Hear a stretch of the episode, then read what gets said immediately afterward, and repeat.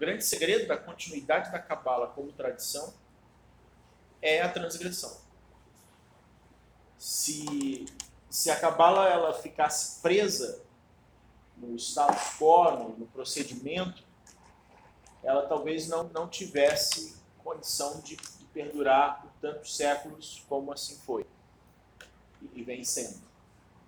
Então, a questão da, da, dessa, dessa transgressão é algo que vai pontuar muitas gerações. Você vai ver isso dentro da geração do texto bíblico.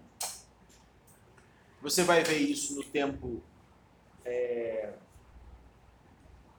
de Jesus, que também era um cabalista e que também produziu uma transgressão. Você terá isso no tempo de Abuláfia, que também produziu uma transgressão, e a gente vê isso hoje acontecendo, porque o movimento da cabala ancestral não deixa de ser uma transgressão também.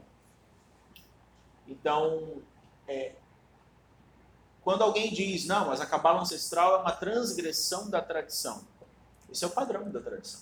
Isso, isso já é a tradição. Né?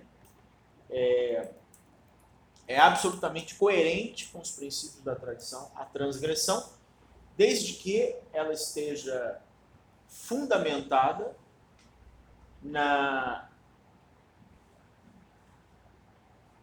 no propósito fundamental da tradição, que é a conexão com a luz infinita. Em todas as gerações existe um propósito fundamental, então o que há em comum na transgressão do, dentro do texto bíblico? Né? Com a transgressão de Abuláfia, com a transgressão, é, as transgressões que aconteceram ao longo dos séculos.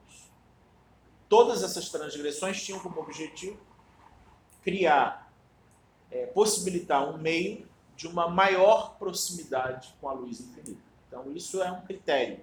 Então, não é a transgressão pela transgressão.